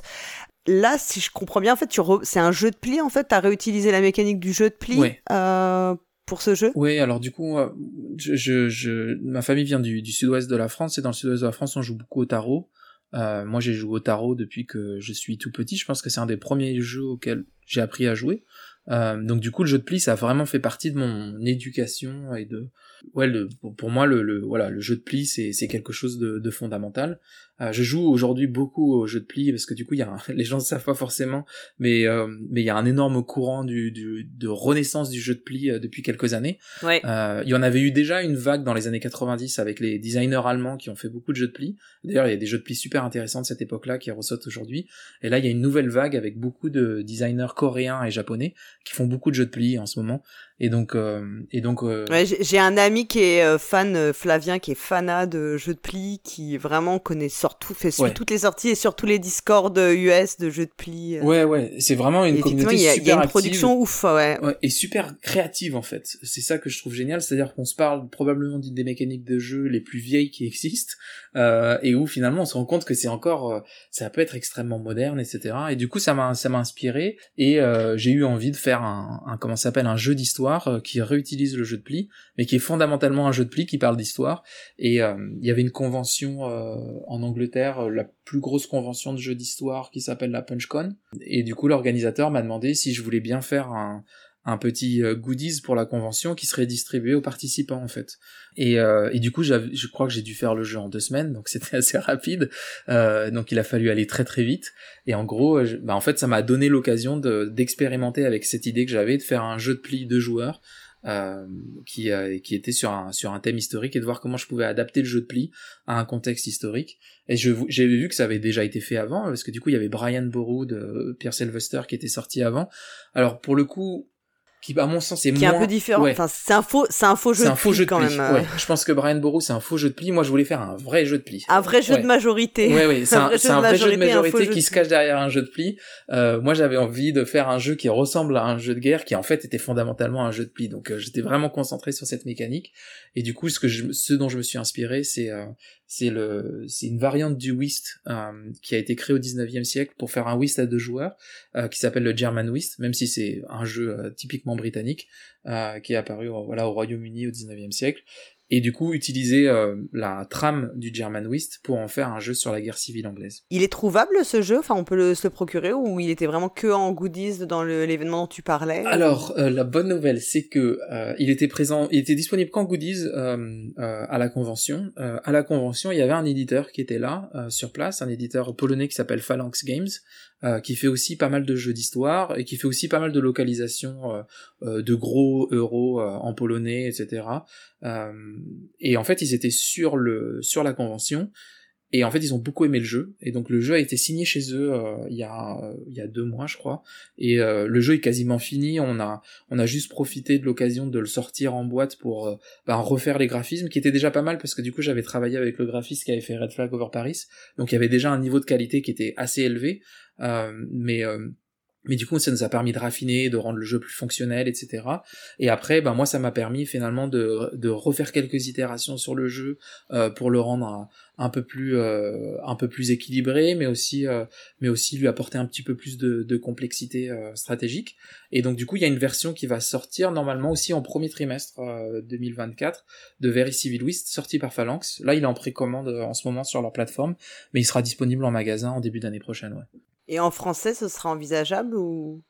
Remarque, s'il n'y a, pas de, a pas de texte sur les cartes, on peut de toute façon, bon, après, on peut se le procurer en anglais. Oui, on peut se le procurer en anglais, et après, euh, je pense que la localisation serait très très simple, donc euh, j'imagine que s'il y a un éditeur qui veut le localiser, euh, ce sera très facile, parce qu'au final, la, les seuls composants qu'il y a à localiser, c'est les règles, et après, il y a quelques petits marqueurs sur lesquels il va y avoir des, des rappels de règles sur certains petits événements qui ont des petits pions qui vont avec, mais bon, là, on se parle de... On se parle de de quelques centaines de mots au total sur le jeu, donc mm. on est vraiment sur une localisation extrêmement simple. Donc c'est possible que ce soit localisé en français, ouais. Mais pour l'instant, il n'y a pas eu de, discussion. La seule discussion de localisation qu'il y a eu, c'était pour une localisation en chinois. Donc du coup, je pense que le jeu sera localisé en Chine euh, euh, l'an prochain. Euh, on a fait le tour de, tes jeux et de, ton parcours. je voulais aussi qu'on en profite pour discuter un peu plus de bah, d'un aspect un peu plus, enfin peut-être pas théorique, mais en tout cas de parler plus de, de la dimension politique des jeux. Euh, on sait qu'il y a beaucoup de personnes qui ne veulent pas qu'on parle politique dans le secteur euh, ludique, en tout cas pas dans les jeux de société. Bon, moi, c'est ma conviction, c'est que c'est compliqué de dire qu'on exclut la politique complètement du jeu, puisque la politique, elle est en réalité dans toutes nos actions, dans tous nos, dans, notre quotidien, dans tout ce qu'on fait, en fait, tout a souvent euh, des motivations politiques, euh, y compris dans le jeu. Euh, pour toi, c'est important d'avoir des jeux qui ont cette dimension politique? Enfin, en tout cas, est-ce que tu penses que quand tu fais des jeux, tu as vraiment aussi euh, envie de transmettre un certain message? Alors ça, c'est une question un peu compliquée. Et je veux commencer en disant que je pense pas que tous les jeux doivent avoir un contenu politique. Parce que souvent, en fait, ce que je vais dire est mal interprété. Euh, et je pense que c'est important de clarifier euh, ça. et je pense que voilà, on peut jouer à des jeux qui n'ont pas du tout de contenu politique. moi, le, un des jeux auxquels j'ai peut-être le plus joué de ma vie, c'est le jeu de Go. et je pense qu'il n'y a pas qu'il une dimension politique très forte dans le jeu de Go. Mais même le jeu de Go, qui est un pur jeu abstrait, ben en fait c'est le reflet d'une histoire, euh, c'est le reflet d'une évolution. Le jeu de Go tel qu'on le connaît aujourd'hui en 1919, euh, ben en fait c'est pas forcément sa première version. Euh, Peut-être qu'il existait en 21 par 21 euh, en Chine il y a très très longtemps. Euh, c'est un jeu qui s'est propagé, qui est un jeu qui est le reflet de l'influence culturelle de la Chine sur des pays comme la Corée et le Japon. Euh, et du coup, voilà, euh, même le jeu de Go, qui est le, jeu abstrait par excellence, bah, il a une dimension historique et politique, qu'on le, le veuille ou non, en fait. Euh, mais après, voilà. Oui, tu, tu, ce, que, ce que tu veux dire, c'est que le fait qu'il soit arrivé jusqu'à nous, qu'il soit encore pratiqué, en fait, c'est, c'est pas du, c'est pas juste lié à une raison de game design, c'est aussi lié à des facteurs autres, complètement exogènes au jeu, qui sont des, des liens, des rapports de domination, des, de, comment dire, du fait qu'il y ait des cultures qui puissent, à un moment, comment dire, s'imposer à d'autres. Exactement en fait, en tout cas, et qui puisse être la, la culture dominante, euh, et, etc. Oui, effectivement, quand je, dis, je disais ça, je, je pense pas non plus que tous les jeux ont forcément une dimension politique euh, assumée et voulue, mais qu'en réalité, de toute façon, le fait de jouer, déjà, voilà, le fait de jouer, il y a des éléments exogènes au jeu qui, de toute façon, sont politiques et qu'il est compliqué de, enfin, que je pense pas possible de complètement euh, mettre de côté et nier, quoi, en fait, ouais. Oui, oui. Et d'ailleurs, il y a des études sociologiques qui ont été faites en France sur la pratique du jeu de plateau, et en fait, déjà, le fait de jouer au jeu de plateau, bah, c'est un marqueur social. Euh, on sait que c'est une occupation euh, très très forte euh, dans les classes moyennes françaises, surtout dans les classes moyennes qui ont fait des études supérieures. Bon bah voilà, ça c'est ouais, on peut pas le on peut pas le nier en fait. Déjà juste le fait de jouer, c'est déjà un marqueur social. Donc donc c'est difficile de passer à côté. Mais voilà, je veux préciser, je pense pas que tous les jeux doivent avoir un contenu politique, je pense pas que tous les jeux doivent avoir un contenu historique. moi mon point c'est que bah en fait, il y a certains jeux qui en ont un quand même. Euh, et il faut pas le, faut pas faire comme si ça n'existait pas. En fait, c'est très bizarre de de, de, de refuser d'admettre qu'il y a une dimension sociale et politique au jeu. Après, on n'est pas obligé d'être obsédé par ça. Euh, on est aussi là pour s'amuser. Euh, je pense que c'est important euh, de se rappeler que le jeu, ben, c'est aussi un moment de d'échappatoire. et et je pense que c'est important aussi que que le jeu, c'est aussi un espace où il n'y a pas forcément, il faut pas forcément qu'il y ait de jugement. Et c'est aussi un moment à de voilà de euh, comme ils disent les, les Américains, d'escapisme. ils aiment bien ce mot-là, mais je trouve que c'est un bon mot. Euh, mais après, de l'autre côté, il faut pas complètement nier euh, sa, sa, sa, dimension sociale et politique. Euh, et donc du coup, voilà, pour moi, il faut articuler les deux. Euh, l'un va pas sans l'autre, et, et c'est comme ça pour à peu près tout dans la vie, je pense. Et après, par contre, mon, mon point, c'est que sur le jeu d'histoire, on ne peut pas faire l'économie du politique parce que l'histoire est politique. Et je pense que les gens qui ne veulent pas voir la dimension politique de l'histoire euh, c'est un problème.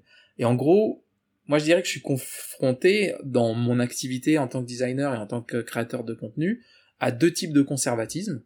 Euh, un conservatisme qui va souvent plutôt, euh, pour généraliser, être un conservatisme de droite, qui vont avoir du mal à regarder l'histoire de manière critique.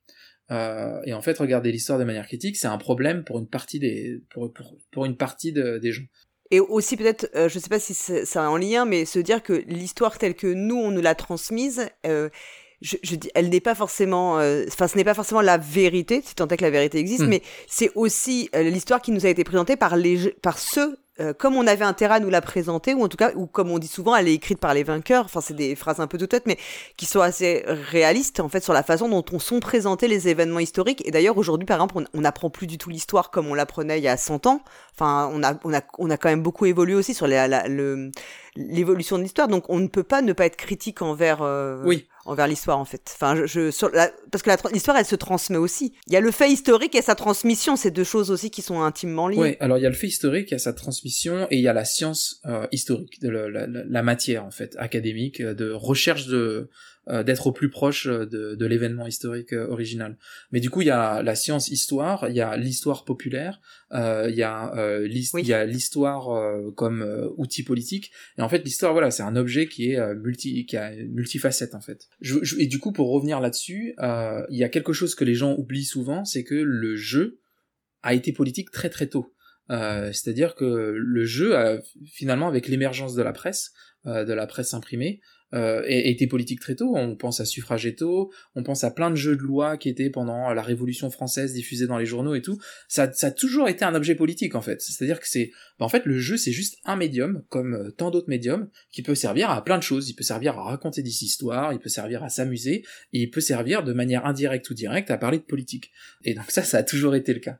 Et donc du coup, ouais, pour en revenir à ces conservatismes et au, concept d'histoire, voilà, il y a des gens qui vont euh, pas aimer euh, qu'on va qu'on parle euh, d'histoire de certaines manières, etc. Typiquement là en ce moment, moi, je reçois pas mal de de, de, de, de, pression euh, en ce moment parce que du coup on a une série euh, de podcasts sur mon sur ma sur ma chaîne euh, qui s'intéresse à mm-hmm. l'historiographie de la guerre civile américaine et à sa représentation dans les jeux d'histoire. Et ça en fait voilà typiquement premier premier type de conservatisme auquel on va s'opposer, ça va être des gens qui vont dire ah mais vous nous emmerdez avec vos histoires, moi je joue à ça parce que j'ai envie de jouer avec des petits soldats en papier et arrêtez de m'embêter avec votre histoire d'esclavage. mais en fait Mm. ne, pas parler de, du contexte sociopolitique de pourquoi cette guerre a eu lieu, euh, en fait, du coup, c'est bizarre en fait, genre de fait. Et du coup, euh, cette, cette série en fait explore ça et explore un, un, un thème en particulier euh, qui est le thème qui s'appelle le thème de, la lost cause, donc la cause perdue, euh, qui a un qui un courant historiographique américain qui est pas forcément un courant de science historique, mais qui est un courant politique de réinterprétation euh, de l'histoire. Et d'accord, c'est très intéressant ce courant-là, parce que tu dis l'histoire est écrite par les vainqueurs, et ça c'est un typique contre-exemple où l'histoire est écrite par les vaincus et euh, qui réussit à avoir une, une importance euh, euh, politique et culturelle très très importante aux États-Unis. On voit des histoires de, de on voit des, des, marques de la cause perdue dans plein d'objets de la culture populaire américaine en fait. Il va y avoir plein de films où finalement on va avoir euh, certains éléments qui vont être qui vont être représentatifs de, de ce mythe de la cause perdue qui est un pur mythe qui n'est pas du tout basé sur la science historique qui est basé sur une mhm. réinterprétation euh, une réinterprétation euh, pour masquer la dimension raciste de la Confédération en fait euh, et, euh, mm. et, et, de pourquoi elle a perdu. Et ça c'est quelque chose qui existe euh, dans dans d'autres histoires. C'est aussi quelque chose qui existe quand on regarde l'histoire du front de l'Est pendant la Seconde Guerre mondiale. Pareil, c'est les Russes qui ont gagné. Euh, enfin pas c'est pas les Russes, les, les soviétiques parce que du coup il y a beaucoup de soldats ukrainiens etc. Mais du coup c'est eux qui ont gagné. Mais pendant très longtemps l'historiographie c'était en fait, on a presque glorifié euh, les soldats nazis qui se, battaient, contre les hordes rouges, parce que finalement, c'est une histoire qui a été écrite pendant la guerre froide. Exactement. Oui, parce que moi, j'avais, ouais, j'avais souvenir qu'on dit, enfin, on dit toujours, euh, à, la, à sortir de la Seconde Guerre mondiale, euh, le Parti communiste a énormément d'aura, justement parce que c'est quand même le front soviétique euh, qui a, qui a gagné la guerre. Enfin, c'est vraiment, ils sont, voilà, qui a gagné la guerre. Et il y a eu effectivement cette, ce basculement avec la guerre froide où, où on est complètement sorti, c'est presque passé à la trappe au profit de la, bah, plutôt de, du débarquement américain et plutôt, voilà, où en fait la lutte contre le communisme a pris le pas sur la lutte contre le nazisme. Quoi. Oui, et sur, et, sur la, et sur le fait historique aussi. Euh, et oui, sur le fait historique, tout à fait. Ouais. Et du coup, il y a, d'autres choses aussi qui sont à prendre en compte, c'est que ben finalement, il y a beaucoup d'intellectuels euh, nazis qui ont été euh, recyclés aussi par euh, par par les par les alliés du côté de l'Ouest. alors à la fois pour le programme spatial, mais aussi à l'université. et c'est-à-dire que finalement, ben, il y a beaucoup de déjà beaucoup de matériaux qui ont été utilisés pour comprendre euh, le front de l'Est, qui n'étaient pas des matériaux, des sources primaires qui venaient euh, de, de, de l'Union soviétique, ben, déjà pour des raisons politiques, parce que c'était secret, parce qu'il y avait très peu de communication, donc le matériau n'était pas disponible, et aussi il y a beaucoup de gens qui ont écrit l'histoire euh, du front de l'Est dans les années 50, 60, qui eux-mêmes avaient eu un rapport direct avec, avec ça, et d'un certain côté du front et plutôt du côté allemand. Et donc du coup en fait ça, ça a beaucoup façonné l'histoire du front du front de l'Est. Et pareil, du coup, en fait, euh, et du coup, ça a forcément façonné en conséquence la manière dont on le représente dans le jeu d'histoire, à savoir que bah il y a une représentation des troupes soviétiques qui sont plutôt de mauvaise qualité, qui vont gagner la guerre parce qu'elles sont extrêmement nombreuses, qui vont faire des choix de sacrifier leurs troupes en masse, etc. Qui aussi relève du mythe, un mythe qui a été remis mm. euh, brutalement en cause avec les dernières recherches qui sont apparues à partir des années 90, où finalement, euh, bah, en fait, l'histoire militaire a complètement changé de perspective sur le front de l'Est, parce que du coup, les archives soviétiques se sont ouvertes après la chute du mur de Berlin, et du coup, on a eu des livres comme euh, When Titans Clash ou des choses comme ça, qui sont des, euh, des, livres qui ont été écrits par des gens qui, qui des, des chercheurs américains, hein, donc c'est pas des c'est pas des, des, des, des, communistes hardcore, des gens qui viennent même de l'armée euh, américaine, qui sont des analystes américains, qui finalement ont complètement réinterprété leur interprétation, euh, repensé leur interprétation du, du front de l'Est, en disant en fait la doctrine euh, soviétique était beaucoup plus avancée que ce qu'on imaginait, euh, leur armée était beaucoup plus euh, euh, moderne que ce qu'on imaginait, et en fait l'armée allemande n'était pas Mhm. aussi moderne que ça. Euh, et, euh, et finalement, on a on a beaucoup repensé énormément de choses. On a beaucoup repensé le fait qu'ils aient perdu énormément de terrain au début de Barbarossa. Et en fait, on s'est rendu compte, oui, ils ont perdu beaucoup de terrain, mais en fait, c'était beaucoup des pertes qui étaient contrôlées en fait, euh, et dont le principal objectif était la migration des capacités industrielles vers l'est du pays. Euh, et en fait, on s'est rendu compte qu'en fait, c'était beaucoup plus organisé que ce qu'on imaginait, euh, et que en fait, euh, leur victoire était planifiée très très tôt en fait. C'est-à-dire que en fait, euh, Oui, dès- était construite. Ouais, était construite et en fait euh, dès 41 c'était euh, c'était une affaire de temps en fait mais c'était aussi parce que c'était euh, c'était extrêmement bien mené Euh, et en fait on a on a beaucoup repensé après ça et le problème c'est que voilà il y a un petit peu de délai dans le sens où ben dans le jeu d'histoire il y a des gens qui disent ah mais non moi j'ai appris l'histoire comme ça c'est comme ça euh, j'ai pas envie de remettre en Qui question veulent pas remettre en question cette, euh, cette vision, Ouais, ouais. qui veulent pas remettre en question cette vision et c'est genre mais au bout d'un moment tu te demandes pourquoi tu joues au jeu d'histoire en fait? Si tu joues au jeu d'histoire juste pour te faire plaisir en jouant aux nazis ou est-ce que tu essaies de comprendre l'histoire en fait? Et donc du coup voilà il y a, il y a bon là c'est un peu méchant hein, j'ai pas, pas- je dis pas que ces gens-là sont Non, je, mais je comprends. Euh, Il y avait un autre point aussi que je voulais te par... enfin, parler, c'était, euh, j'avais vu une, en fait, une, vi- une vidéo, c'est deux, deux américaines, je pense, ou canadiennes, enfin en tout cas deux anglophones qui, font- qui ont une chaîne YouTube euh, et qui expliquaient euh, la difficulté que tu as dans certains jeux. Alors là, c'est moins dans peut-être les jeux d'histoire à proprement parler, mais les jeux de société en général. Lorsque tu vas jouer avec des, des cartes, par exemple, de personnages historiques, tu vas jouer avec des personnages historiques euh, qui ont peut-être été effectivement des monstres euh, dans Mm. l'histoire. hein. Je pense notamment par exemple au Conquistador, hein, c'était l'exemple euh, au, au cas particulier, et que Ouais, auquel c'était tu vas les... de viticulture Exactement, voilà. Et tu vas les jouer. C'est des Austra... c'est des australiennes Ah, c'est des hein. Australiennes, ah bah excuse-moi. Ah, ouais, elles sont bien anglophones, mais tu vois, je je savais plus euh, si elles étaient euh, américaines ou d'une autre nationalité. Hmm. Et en fait, tu vas en tirer un. Ouais, c'est Thinker, Thinker and Tamer, Ouais, ça, ouais. la chaîne. Ouais. Et elle expliquait qu'en fait, le problème, c'est que tu vas en tirer quand même un bénéfice. Et même si tu sais que euh, le Conquistador est un. en question que tu as joué, c'était Cortés, je pense, est un, était une personne Une monstrueuse énorme merde toi, ce que ça va imprimer, voilà, voilà, exactement. Ça va imprimer quand même dans ton esprit inconsciemment euh, un effet bénéfique que tu vas lui associer, et que c'est là la, là la difficulté de dire, oui, mais ce n'est qu'un jeu, ce n'est pas grave. Malgré tout, je sais très bien que c'était pas bien ce qui s'est passé parce que en fait, ça, ça appuie sur un autre biais, en fait, à quelque chose qui est presque du domaine de l'inconscient, et ça t'associe à une émotion positive à une personne monstrueuse. Euh, c'est c'est quelque chose que enfin comment tu toi tu le parce que je sais que c'est quelque chose qui est vraiment il y a des personnes qui ne veulent pas entendre du tout ce, ce genre d'argument hein. moi, j'ai eu des débats avec sur Brasil Imperial hein, euh, où t'as un peu ce même genre de truc euh, qui était compliqué à, à, à faire admettre en fait En Euh, fait, ri- rien. euh, moi déjà la phrase "ce n'est qu'un jeu", je comprends pas en fait. Euh, parce que dans ce cas-là, on peut dire ça de tout en fait. Euh, c'est qu'un film, c'est qu'un bouquin. Euh, et d'ailleurs, on, a la discussion en ce moment à la rentrée littéraire. Là, il y a ce livre qui s'appelle "Vous ne connaissez rien de moi" de, Julie Héraclès. qui parle d'une détendue de Chartres. Je sais pas si, si t'as vu passer ça. Mais voilà, qui en fait est un roman qui parle d'une de ces femmes qui a été tendue à la libération euh, et qui en fait euh, va faire un- du révisionnisme historique en fait su- su- sur euh, sur finalement le Mm. rôle euh, qu'a eu cette femme etc et bien sûr elle a été une victime et ce qu'elle a subi est horrible et je pense que c'est pas c'est pas normal et ça on peut en parler. Mais après de fait elle a une responsabilité sur ce qu'elle a fait tu vois sur euh, le système auquel elle a participé un système euh, qui a qui a mené au massacre de, de plusieurs millions de, de personnes en fait. Rien n'est jamais euh, juste un jeu, juste un livre, juste un film. Euh, on serait choqué si on voyait un film euh, qui faisait l'apologie du nazisme et qu'on dirait ah ouais mais en même temps c'est les scènes d'action sont super. C'est genre ouais mais au bout d'un moment, genre le contexte est un peu important quoi. Le message qui qui est qui est, qui est transmis est, est assez important. Euh, et, et, et du coup on oui peut c'est-à-dire que si on commence te à te présenter euh, les nazis comme des gens super cool ouais euh, en gommant totalement ce qu'ils leur, leurs actes, mais aussi on te présentait juste une sorte de, je dis n'importe quoi, de Friends, mais avec des nazis, Oui. il n'empêche que ça reste des nazis et que t'as pas du tout envie de te t'apitoyer et d'avoir de l'empathie pour des personnages comme ça. Oui, en fait, c'est aussi masqué, ça, et c'est aussi masqué une réalité historique. Euh, quand on présente Cortés euh, dans Viticulture euh, comme étant juste un bonus, bah en fait on prend un élément historique pour des raisons esthétiques et on et on refuse de prendre en compte sa charge. Et du coup c'est un choix aussi. C'est un choix de masquer ce qu'était Cortés euh, ce qu'il mm. représentait, pas forcément que Cortés l'individu, mais ce que Cortés représente historiquement. Et du coup, il y a vraiment ce problème de masquer l'histoire en fait. Euh, et je pense que beaucoup de la discussion qu'on a eue autour de la version Legacy des Aventuriers du Rail, c'est ça en fait. C'est euh, quitte à masquer l'histoire, pourquoi pourquoi pas faire juste de la fantaisie en fait?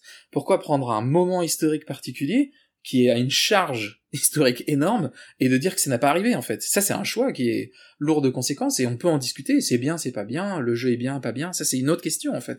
Mais après voilà, il y a une dimension politique et, euh, et une charge historique qui n'est, qui n'est jamais neutre en fait. Et, euh, et je pense que ne refuser d'en discuter, je pense qu'on peut ne pas être d'accord, c'est une chose, mais refuser d'en discuter, ça c'est bizarre, quoi. Enfin, je pense que c'est et aussi de pas vouloir euh, entendre que pour les personnes qui peuvent être encore aujourd'hui concernées euh, à titre personnel par des événements euh, historiques, euh, c'est on peut pas leur renvoyer juste. Enfin, je, je moi je peux, je vois pas comment on peut leur, juste leur renvoyer, mais ce n'est qu'un jeu euh, et quelque part euh, la souffrance de, enfin votre souffrance et de, de vos, enfin de, de votre vos ancêtres par exemple, ben je la balaye d'un revers de la main en juste parce que j'estime que c'est ludique et que du coup ça doit pas je veux pas avoir de culpabilité qu'on me fasse ressentir une petite culpabilité à éprouver du plaisir à, à jouer avec des un contexte qui est qui est qui est, qui est juste dégueulasse quoi en fait. Enfin je sais pas si tu vois l'idée en fait.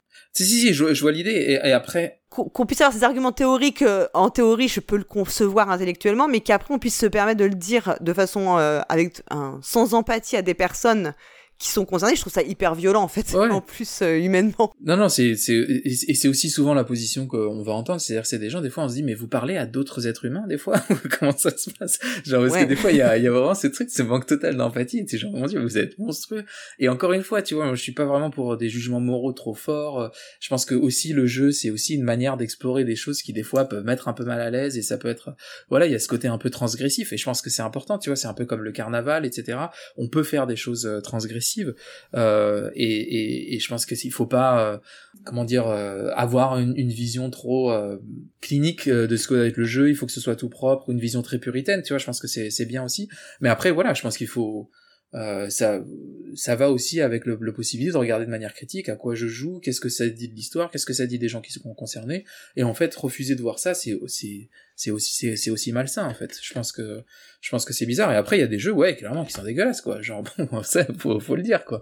Ou il y a des jeux qui, à mon avis, voilà, invisibilisent l'histoire de manière euh, de manière euh, qui, qui, qui, sont qui sont manifeste ouais. de manière manifeste et et, euh, et je pense que on peut faire mieux. Et euh, et c'est pas grave. Bon ça fait partie de l'histoire du jeu. Voilà on a eu Puerto Rico. C'est un jeu super intéressant mais qui euh, qui comment s'appelle qui lisse complètement euh, le fait colonial. Bon bah voilà genre ce jeu existe. On peut y mm. jouer. C'est pas grave. C'est intéressant. C'est un sujet intéressant. On peut prendre du plaisir en jouant à ce jeu là mais est-ce que ce jeu là devrait sortir comme ça aujourd'hui alors qu'on se pose toutes ces questions?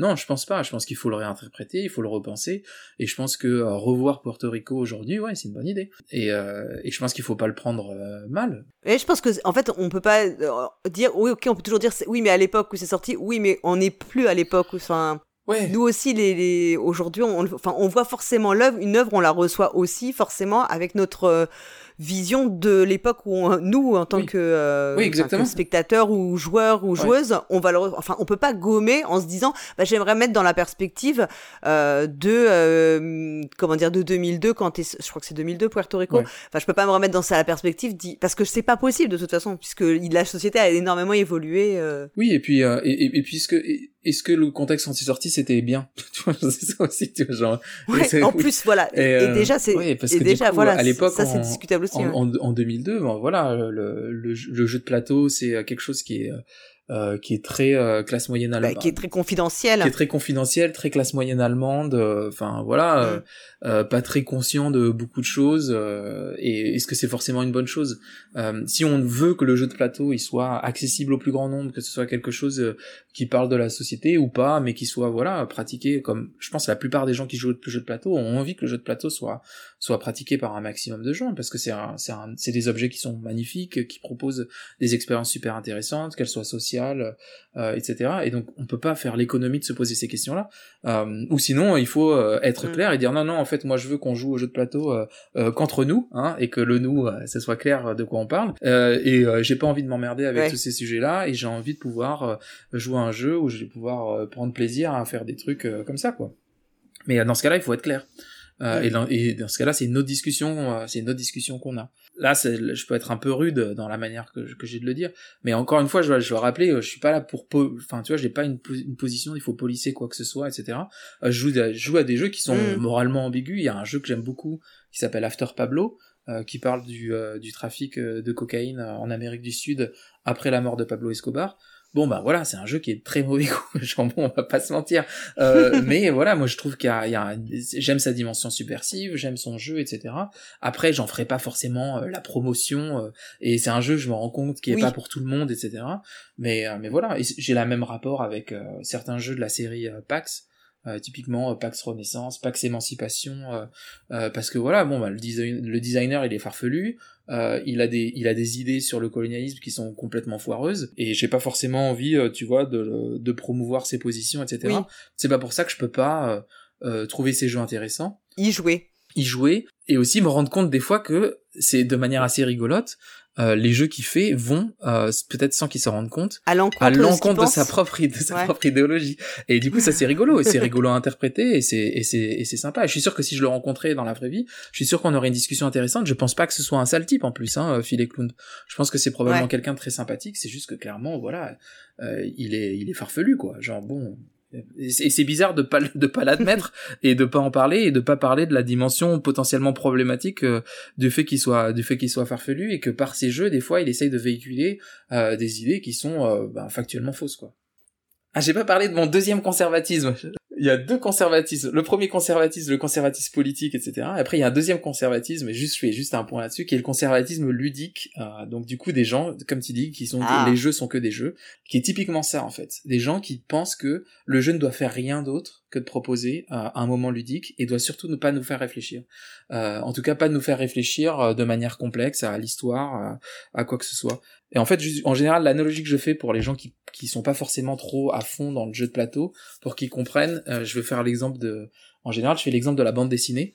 Et en fait, c'est comme des gens qui te diraient, en fait, la bande dessinée, c'est Astérix et Obélix et euh, Spirou et Gaston Lagaffe, et rien d'autre n'existe. Et c'est la position de Bruno Feduti, en fait. Hein, c'est rien d'autre et surtout ne m'embêtez pas. Euh, je, je veux pas parler d'histoire, et qui est prof d'histoire, et qui dit non, l'histoire ne peut s'apprendre que dans les classes, etc.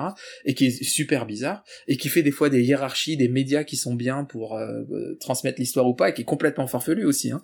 Euh, mais d'une- manière beaucoup plus amusante et, moins problématique, hein, on va pas se mentir. Euh, et qui et en fait quelqu'un qui serait de cette position, Astérix, Obélix, Spirou, Tintin, Gaston Lagaffe, et qui refuse de voir qu'on est dans un monde où euh, euh, il y a euh, il y a eu Osamu Tezuka dans les années 60, euh, il y a eu les Watchmen dans les années 80, et au final il y a toute la bande Ouais, dessinée indépendante, et des comme ça, t'es genre mec, euh, c'est beaucoup plus compliqué. C'est c'est cool hein, si tu veux juste lire Astérix et Obélix, personne t'empêche de faire ça. Et si tu veux juste dessiner Gaston Lagaffe, c'est ok, tu vois, genre il y a personne qui va t'empêcher de faire ça, mais tu peux pas nier le fait qu'il y a tout le reste qui se passe à côté euh, et que la bande dessinée, ça parle de politique, ça parle d'histoire, ça parle de choses super intéressantes et que euh, et que tu peux pas juste nier le fait que bah en fait la bande dessinée peut être utilisée à ça, peut le faire bien. Euh, Enfin typiquement dans pour revenir à ce, ce sur quoi moi quoi je travaille, le cri du peuple de Tardy, c'est une super BD sur la commune de Paris. Euh, je vais pas dire non non non, euh, la BD ça peut pas parler d'histoire, faut absolument lire des bouquins et aller en cours d'histoire. Enfin, on peut pas dire ça, c'est une position super bizarre quoi.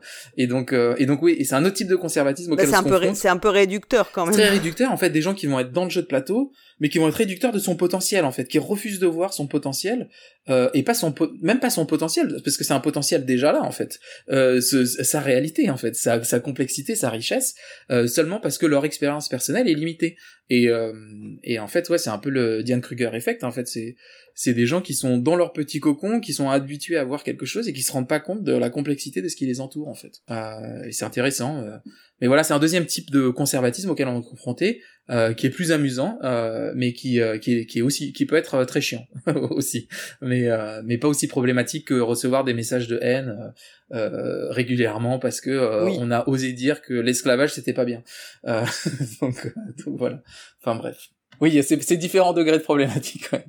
Euh, je te remercie vraiment beaucoup euh, bah, d'avoir pris du temps pour qu'on discute. C'était vraiment passionnant. Et puis voilà, d'avoir aussi euh, accepté qu'on parle enfin qu'on sorte plus du jeu en temps, enfin voilà, qu'on aille sur le terrain politique et historique, mais je savais que tu serais partant. Ouais, ouais, toujours. C'est des sujets qui m'intéressent aussi énormément. Et euh, bah écoute, est-ce que tu seras à Cannes euh, en février prochain, a priori, ou pas, pour Ah, présenter je sais Peut-être que Nuts présentera. Est-ce que tu Il faut que j'en parle avec l'éditeur, euh, mais oui, c'est possible, ouais, c'est possible que, que je fasse le déplacement.